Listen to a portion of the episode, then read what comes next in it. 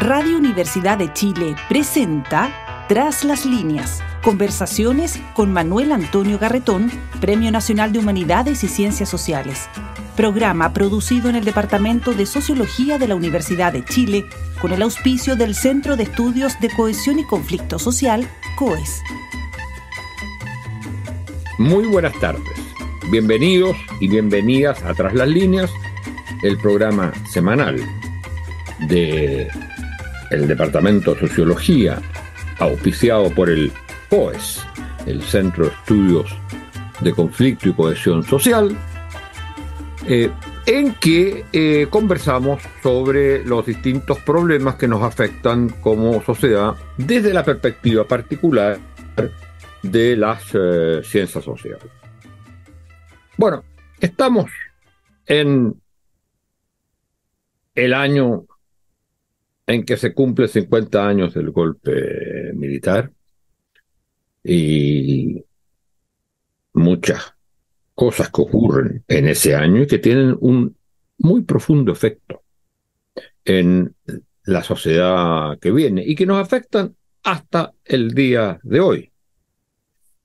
Y por supuesto que hay muchas maneras de enfocar y de hablar de eso, eh, pero vamos eh, a tratar de hablar de la sociedad actual, pero a partir de una investigación que es más bien un conjunto de estudios, que son una serie de encuestas que ha realizado el CERC y Mori eh, a lo largo de todos estos años, en que permiten seguir la imagen del golpe de Estado en los chilenos, la imagen de Pinochet, el significado de lo que las transformaciones que hizo Pinochet y que hizo la dictadura para Chile, cómo las distintas personas, sobre todo los distintos grupos de edad, eh, evalúan el golpe militar, la dictadura, la persona de Pinochet. Y donde una de las cosas que llaman la atención es eh, la el apoyo, por lo menos que en el año 2023. Eh, en otro momento ha sido distinto. Tiene la, eh, la dictadura. Es una, eh, un conjunto, un estudio sobre estas encuestas que es extremadamente rico por los distintos aspectos que toca. Para hablar de eso, hemos invitado por supuesto, a quien realiza estas encuestas e investigaciones, que es Marta Lagos, con la cual hemos conversado eh, otras veces, eh, y que es eh, una de las personas, junto con su marido, Carlos Uneus, eh, que más han estudiado la evolución de eh, la opinión pública eh, sobre estos hechos y muchos otros de la sociedad. ha llamado mucho la atención, porque esto causó un cierto impacto la semana pasada, esto de la, del apoyo que pareciera tener el juicio favorable que, hay en muchos sectores y en un sector duro. Y en general en la sociedad, lo que Marta Lagos llama una visión blanda de la dictadura. O sea, una, una, hay un núcleo duro a favor de ella, eh, pero también hay en el resto de la sociedad, por supuesto, hay un núcleo duro en contra, pero si uno toma el conjunto de la sociedad, pareciera como una valoración relativamente blanda de la dictadura, lo que es muy preocupante, sobre todo cuando uno toma en cuenta cosas que se dicen eh, y que dice Marta Lago, la importancia que tiene en esto la socialización. Y cuando se analizan los datos, la eh, poca eh, relevancia que le da el sistema educacional y la educación a lo que ha sido el golpe militar, a lo que fue el golpe militar y a la dictadura mismo y al rol mismo de, Pinochet. Eh, bueno, Marta Lagos es eh, socióloga, tiene un doctorado en la Universidad de Heidelberg, es economista también, ha estudiado economía y ha sido la fundadora de Mori, que es una de las empresas más importantes de encuesta a nivel mundial y, por supuesto, ella a cargo de la parte chilena al respecto. Bueno, muy bienvenida, Marta. Muchas gracias por estar con nosotros. Y yo quisiera partir para iniciar esta conversación de lo de las 26 páginas de ese estudio, que resumen además miles de páginas de otros estudios. ¿Cuál dirías tú lo que a ti más, lo que a ti te parece más importante, o el dato, el dato, para, no, para de ahí meternos en otro, que te parece más central, más importante, más preocupante o más relevante de todos estos estudios, partiendo de la base que tú mismo señalas, que hay volatilidad respecto al eh, juicio respecto al golpe militar eh, y de Pinochet en los últimos, eh, digamos, desde, desde que están las encuestas, estas encuestas, ha habido volatilidad. Sin embargo, uno podría decir que hay en el 2023 hay datos que te parecieran ser más preocupantes, que no sabemos si son parte de la volatilidad o que ya podríamos estar en una tendencia. Mira, a ver, muchas gracias en primer lugar eh, por la invitación y eh, todo el extenso resumen que hiciste de los datos que hemos obtenido. Nosotros llevamos desde el año 87 en adelante recogiendo opiniones sobre Pinochet. ¿Qué quieres que te diga? Que a mí lo que más me llama la atención es que ningún otro encuestador haya hecho estas preguntas. ¿Por qué? ¿Por qué nadie? ¿Por qué el CEP? ¿Por qué Adimark, que estuvo, roncaba durante 30 años, roncaba la primera página en Mercurio, nunca una pregunta sobre Pinochet? Ahora, los encuestadores ah, contemporáneos, que son otros, Tampoco. Eh, la gente no tiene interés, no hay clientes, eh, no hay investigación. Las universidades, dime tú, ¿qué estudio conoces tú de alguna universidad que se haya hecho sobre este tema? En las universidades que tienen centros de estudio y que realizan encuestas de manera regular. La, famosa encuesta de, de la católica, la, encuesta del centenario, en fin, etcétera. O sea, oportunidades hay suficientes. Fíjate que Em, por ejemplo, en la apreciación, en el estudio de la democracia que hizo el PNUD, como con cinco otras instituciones. No hay ni una sola pregunta sobre Pinochet. Entonces, eso me llama mucho la atención. Y los datos muestran, y los datos muestran que la población considera que es muy importante. Sí, los datos dicen, el 70% de la gente hoy día dice que no se han superado los problemas que dejó la dictadura. Fíjate. Entonces, hay por eso que yo empiezo el, informe diciendo qué es lo que es opinión pública, porque la opinión pública existe más allá de lo que recogen las encuestas. Entonces, la opinión pública no son las encuestas, las encuestas son una parte de la opinión pública que los encuestadores se esmeran en, en relevar, pero hay una cantidad de información que tiene la opinión pública que no está necesariamente revelada por las encuestas de opinión. Y esta es una de ellas. Entonces, eso para empezar. En segundo lugar, yo te diría que la opinión sobre el régimen del general Pinochet comienza en el año 89, es decir, antes del fin de la dictadura, en dictadura, con un 55% de los chilenos que dicen que Pinochet hizo algo bueno y algo malo. Es lo que yo llamo la opinión blanda. Esta opinión evoluciona bajando, subiendo a lo largo del tiempo para llegar en el año 2003 a un 62%, es decir, aumenta la blandura, ¿ya? Eh, después eso cae estrepitosamente a 45%.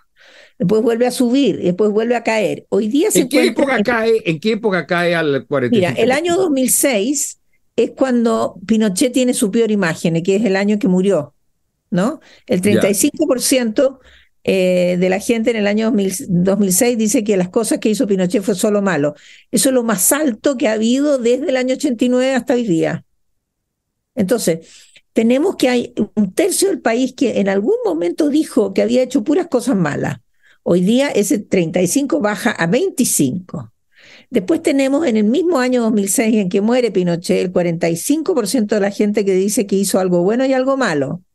Hoy día es el 47, es decir, uno de cada dos chilenos dice que Pinochet hizo algo bueno y algo malo. Esto es una visión blanda del dictador. O sea, más claro echarle agua, ¿no es cierto? Entonces, eh, eh, eso no es que llame la atención, es alarmante, es alucinante, porque un país no puede tener una democracia consolidada si hay uno de cada dos chilenos que considera que hay un dictador que en realidad no fue tan malo pues de todo. ¿Cómo, cómo va a ser compatible eso con una democracia consolidada? Es incompatible. antes de hablar de las consecuencias que pasan en la sociedad, hay eh, en los datos algo de qué es cuando la gente dice eh, que es malo o que es bueno. Hay un, algún dato sobre qué es lo malo, por qué la gente que dice que es malo Pinochet, ¿por, ¿por qué es malo? E, e, eso no se... No, no, no, no, hay preguntas sobre el contenido, porque ahí habría, ahí es muy arbitrario, tendría uno que empezar a hacer unas listas absolutamente intelectuales, o, la gente contestaría peras y manzanas. No, fíjate que hicimos la pregunta, ¿quién es el culpable, no es cierto, de, de la, del 11 de septiembre? Y aparece Augusto Pinochet con 24% y después aparece Salvador Allende con 11%. Y fíjate que no sale ningún militar en la lista. ¿Y, el resto? ¿Y el resto? el resto son puras cosas distintas. Te voy a buscar el dato para leértelo. Eh, son puras cosas dispersas. Los americanos, la CIA, aquí está.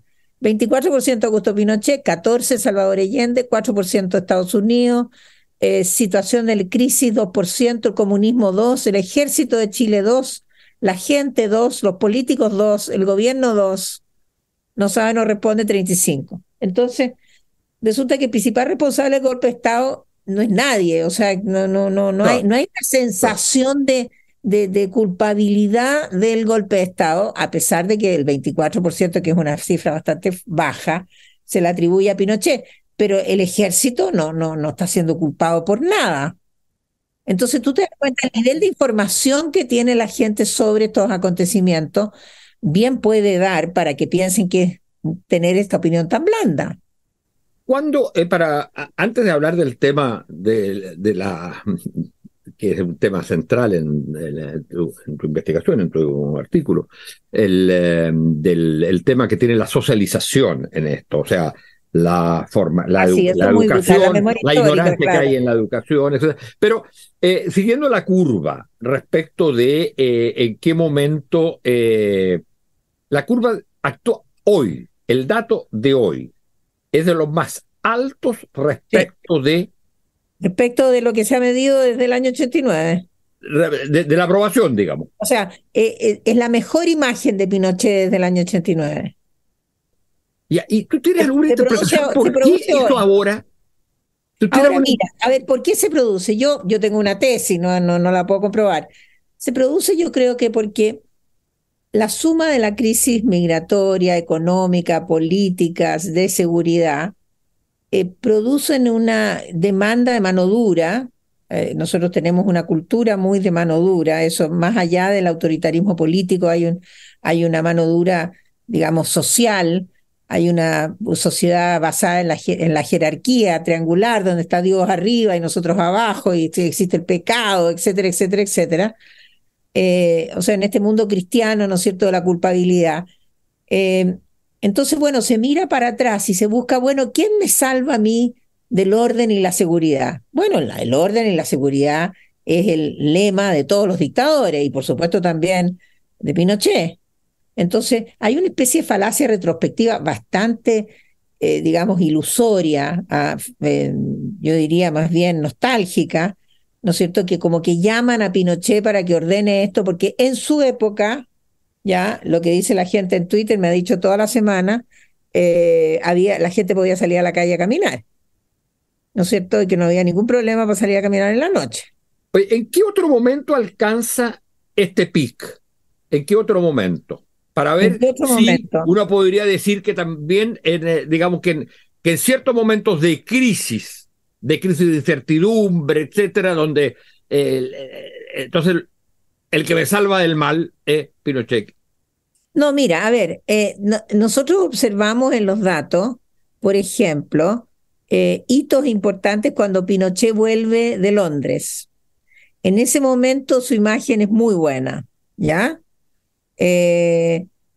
cuando Pinochet muere, su imagen no es tan buena. Entonces se producen hitos históricos que, que tienen eh, impacto sobre la imagen de Pinochet. Es decir, la imagen de Pinochet se determina por los acontecimientos del presente. Según yo lo mida, en qué momento, en qué momento presente yo lo mido, tiene una diferencia con otro momento, ya sea un acontecimiento político o un acontecimiento histórico o puede ser una crisis. Pero si yo miro la crisis económica del año 2008, no veo un eh, impacto específico eh, hacia Pinochet en la crisis del 2008. ¿Por qué? Porque en la crisis del 2008 hubo una política eh, económica contracíclica, estábamos en el superciclo del cobre, con un superávit fiscal gigante, con todas las arcas del, fiscales, ¿no cierto?, repletas de, pesos y de dólares, y por lo tanto Andrés, el ministro de Hacienda de, de, de Bachelet, hizo esta famosa, el famoso bono de octubre, no sé si tú te acuerdas del año 2009. Velasco, Velasco. Andrés Velasco, eh, hizo este bono de octubre del año 2009, en que creo que fueron 30 mil pesos, era una cantidad de ese tipo en esa época, eh, donde le llevó a la presidenta Bachelet a un 80% de aprobación. Entonces, te das cuenta que no se pueden comparar los momentos, porque en este momento, si bien en ese momento había crisis económica, pero había con qué aplanar la crisis con los bonos, ¿no es cierto? Hoy día no hay ningún bono que te aplane esta crisis. La gente está saturada con los bonos, es decir, el bono viene en el fondo a recordarle lo mal que está y no lo mejorarlo. Ahí se cumple la tesis de Kahneman, ¿no es cierto? Que, que cuando tú le das algo a alguien y, y ese algo no alcanza a ser lo mismo que tienen los otros, lo que estás diciéndole es que tiene menos el núcleo duro. Dos cosas que te quería preguntar antes de pasar a otros temas de, precisamente de la encuesta. Pero el núcleo duro de, a, digamos, de decir que lo, hizo todo bien. Eh, no, no la parte, no, los que dicen algo bueno y algo malo, sino lo, eh, se, tiene una cierta estabilidad. El núcleo eh, del solo bueno, de que el que hizo las cosas buenas, tiene un máximo de 22 puntos en octubre del 89, cuando Pinochet estaba todavía en el poder, y tiene un mínimo de 7 puntos en el año 2013. ¿Y hoy día? está en 11. Y a lo largo de la década del 90 fue 11, 14, 13, 16. Esos fueron los, Pinochet lo hizo todo bien que, eh, claro, la gente que lo hizo todo bien, que coincide más o menos con el dato Latino Barómetro de aquellos que eh, prefieren un régimen autoritario a un régimen democrático. Es una minoría que ha llegado a un máximo de 17, 18 puntos y ha tenido un mínimo de 8, 9 puntos. Es decir, hay un contingente, y que fue lo que yo dije antes de la elección presidencial cuando Cast era candidato. Hay un contingente de voto autoritario duro en este país que ha sido más o menos estable a lo largo del tiempo. y ese, eh, ese es un 10%. Yo, yo diría más bien tipo 13, 14. Si yo saco el promedio, eh, me sale más o menos 13, 14% de eh, chilenos que tienen opinión autoritaria. El, el dato actual del, eh, del 2023 es de cuánto para... solo bueno, 11. Ya, ¿no? Y del, eh, digamos, de que en el fondo tiende, a aprobarlo. El, algo bueno y algo malo, 47. Pero es que mira, es que lo que pasa Este es que. más alto, mucho- dime una cosa.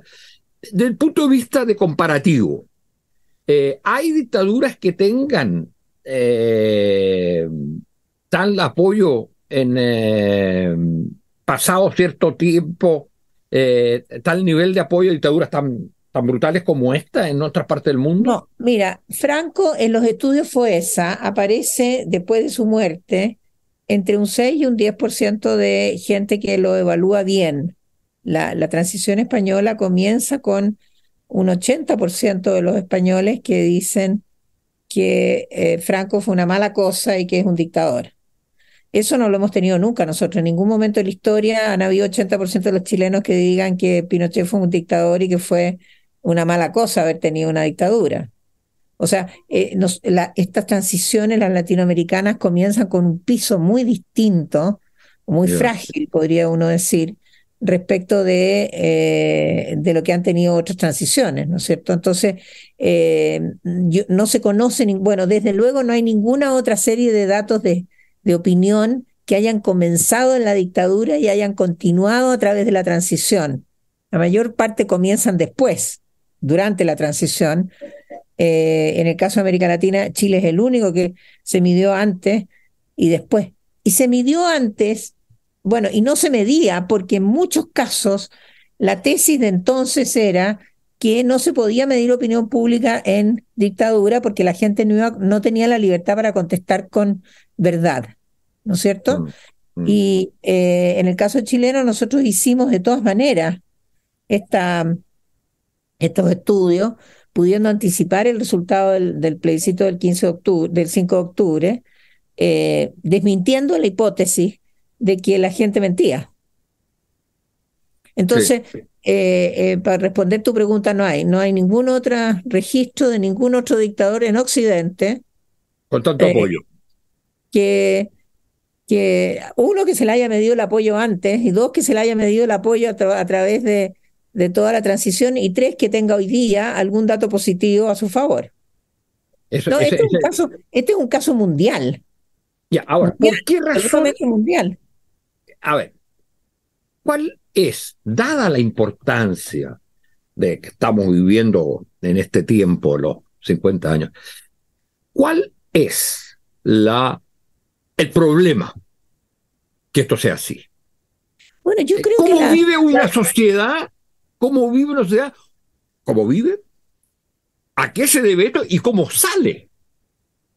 bueno, de mira, una, de una se- visión en la cual la gente dice, le da mucha, le da importancia más que en otras partes a la dictadura, o sea, no es indiferente, se tiene opinión y se considera eso y tiene un porcentaje muy alto de eh, todavía respaldo.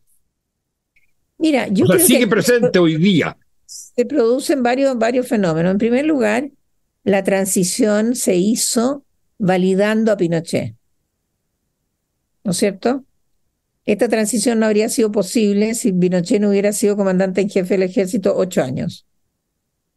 ¿Correcto? Que se pactó eh, no reformar la constitución, eh, se pactó, ¿no es cierto?, que este señor se quedara ocho años. Personeros importantes de los gobiernos de la, de, la dictadura pasaron a ser actores en democracia.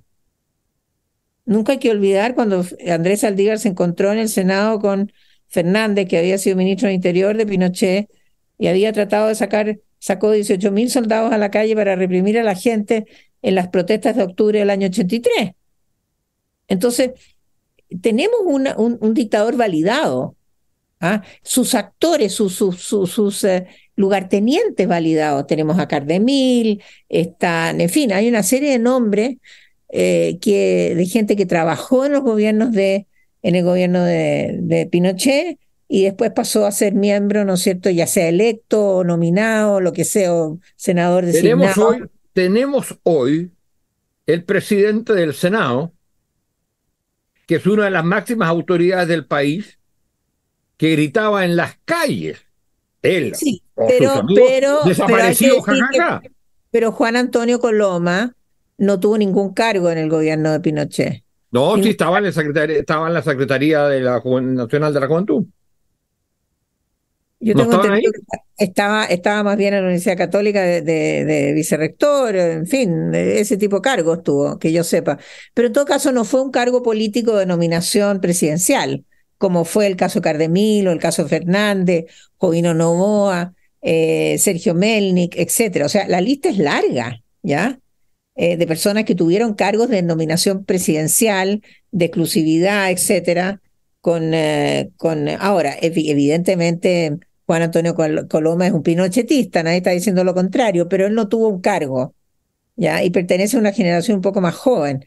No, pero, esa generación, esa generación fue fundamental en la creación de la Secretaría Nacional de la Juventud y en la creación de la UDI, que era el partido. Bueno, claro, el pinochetismo sociológico que ahora le robó José Antonio Cast. Pero en todo caso, yo creo que ahí es donde está la validación de Pinochet, ¿te fijas? ¿Y qué es lo que sucedió?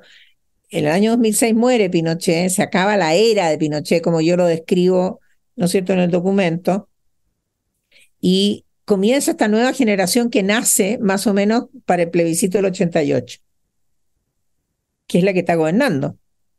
Y esta generación es la que menos sabe, ¿ah? eh, y si, digamos, el, el curso de la de los em, de la eh, cambio generacional sigue, sigue su curso como está, va a llegar un momento en que no, nadie se va a acordar de Pinochet, nadie va a saber quién es, porque va en incremento la cantidad de gente que no sabe.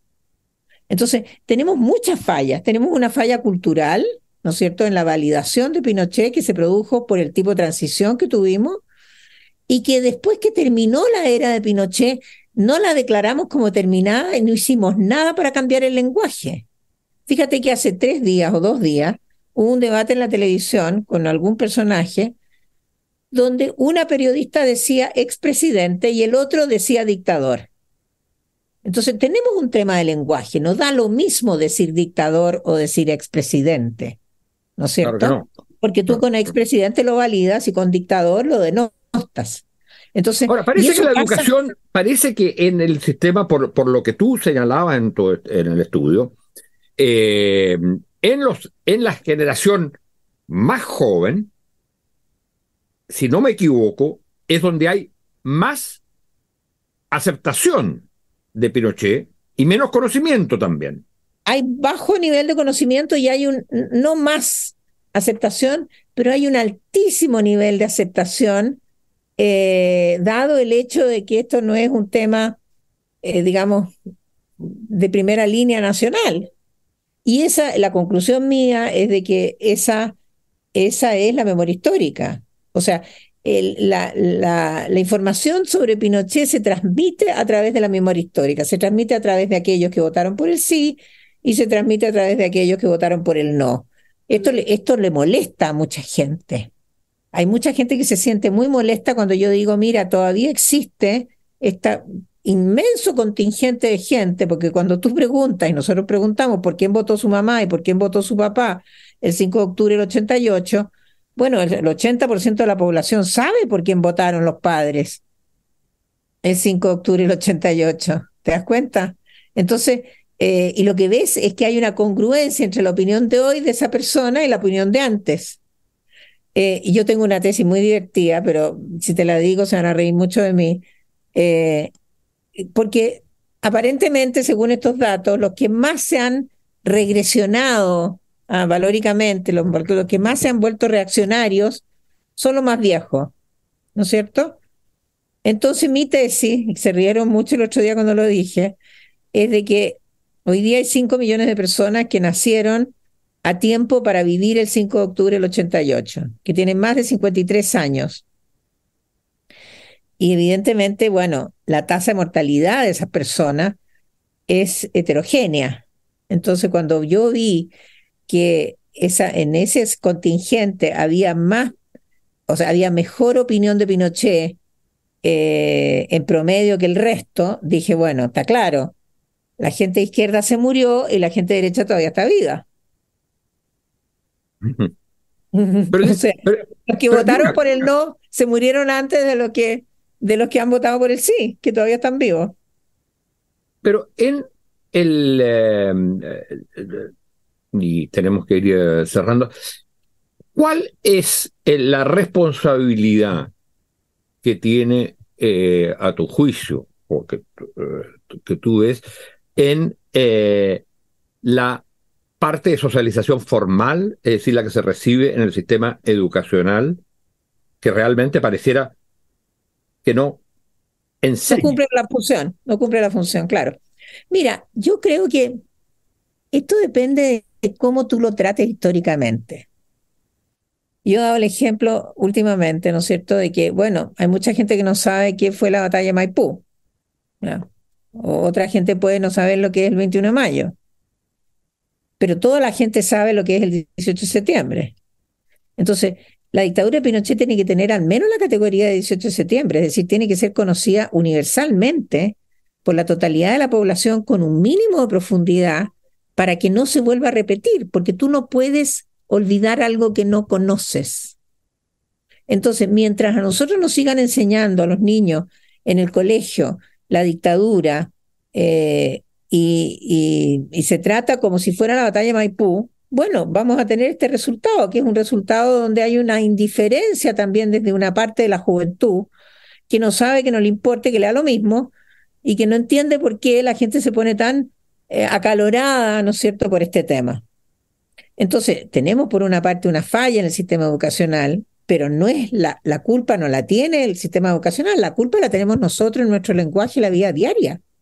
Fíjate que lo que dijo el presidente el otro día en un tuit, contestándole a Luis Silva, es el único presidente que en algún momento de la historia, la única vez que se ha dicho algo en contra de la dictadura en 33 años.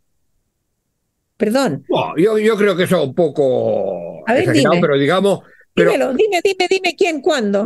no, con esos calificativos no. No, no, no, no, no, no. Entonces, entonces, eh, nosotros hemos de alguna manera evitado, obviado, silenciado este, este tema. Cuando yo digo dictador, a mí hay mucha gente que me dice, por Dios que eres valiente. Es decir, te das cuenta que hay una, hay una autocensura, una autorretención, una, eh, no sé cómo llamarlo, de parte de los que defendimos la democracia y que, recuperamos la democracia hacia este tema, eh, donde sabemos que hay un contingente bien contundente de gente, ¿no es cierto?, que está a favor, eh, pero, pero no instalamos la idea de que esto está mal. Porque esa gente que está a favor va a seguir estando a favor y eso no, no lo podemos cambiar. Pero sí se puede, se puede conducir la opinión pública hacia una visión crítica de la dictadura. Y esa visión crítica no está formada.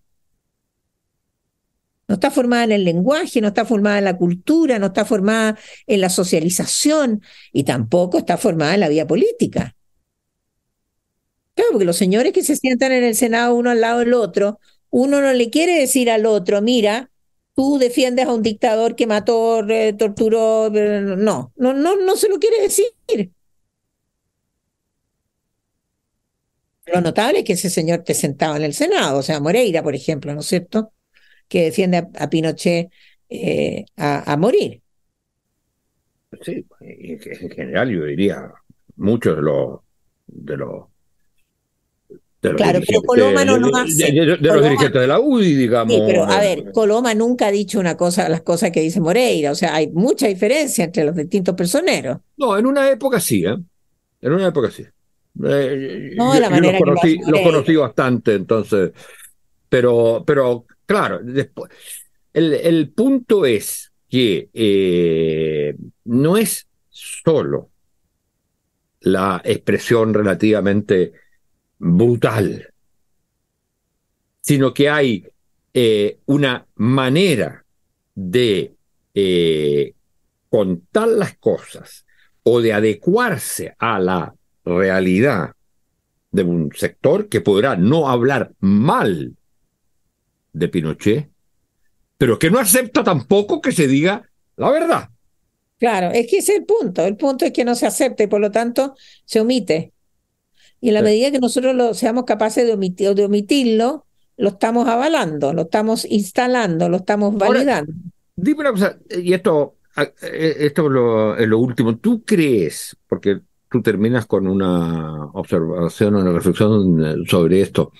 Eh, ¿Crees que este pic, eh, dado además la alta votación de, de Cast, que es una encarnación, digamos, del espíritu pinochetista, eh, en las realidades actuales, en las realidades actuales, por supuesto. ¿Tú crees que eh, estamos en un eh, en uno de las curvas de la volatilidad o que aquí puede estarse consolidando una visión más conservadora y autoritaria que no es solo este péndulo, digamos, en que hay esta volatilidad respecto de lo que la opinión de lo que fue la dictadura. No, mira, yo creo que los datos muestran fehacientemente que no hay ningún indicio de que vaya a haber una, algún tipo de consenso, aunque sea, digamos, parcial, ¿ya? Que vendría, que vendría a dar algo de estabilidad. O sea, lo que, lo que los datos muestran es que los acontecimientos marcan. Eh, o sea, los acontecimientos pueden cambiar la opinión de Pinochet de nuevo, ¿no es cierto? Eso es lo que los datos están diciendo. Eh, no, no hay en ninguna parte un indicio de que aquí se vaya a llegar a, alguna visión mancomunada que, que sea eh, mayoritaria, como por ejemplo en el caso español, ¿no es cierto? Que decían, el 80% de los españoles decían que Franco era un dictador y que era una mala cosa. No, Eso no ha sucedido y yo creo que no va a suceder, ¿no? O sea, la pregunta que hay que hacerse, la verdad, es... Eh, ¿Alguna vez Chile va a decir que tuvo una dictadura que fue mala y que todos van a consensuarla en contra? ¿O nos vamos a tener que contentar con esta división eh, mitad, mitad, ¿no es cierto? Mitad a favor, mitad en contra.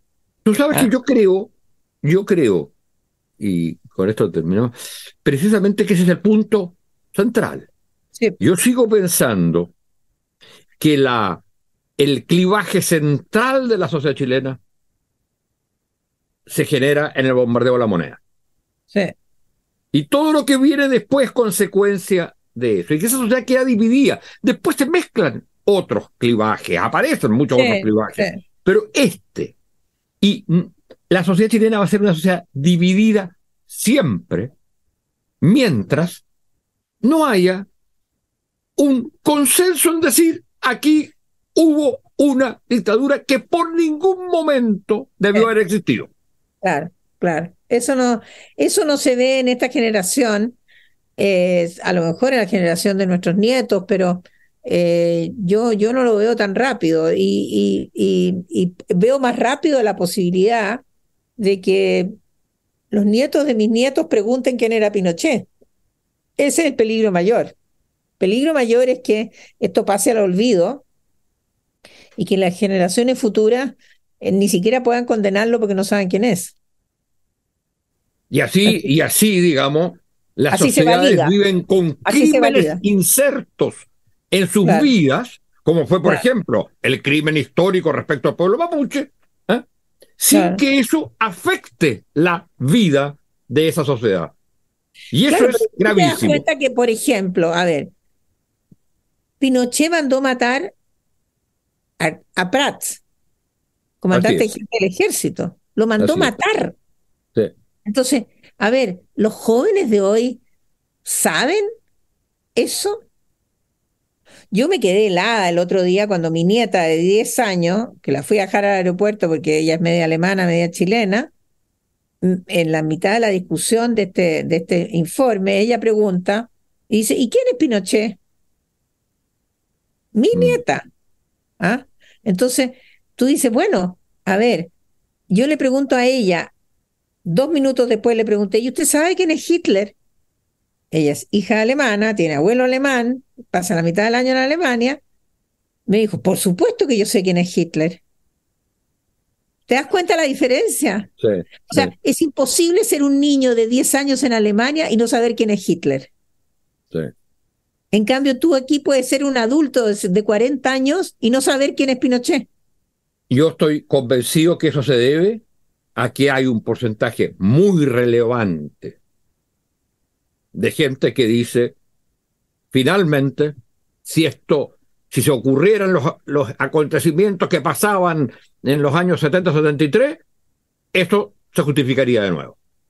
Y ese es, yo creo, lo más grave que hay. Y en eso la responsabilidad fundamental es de la derecha chilena.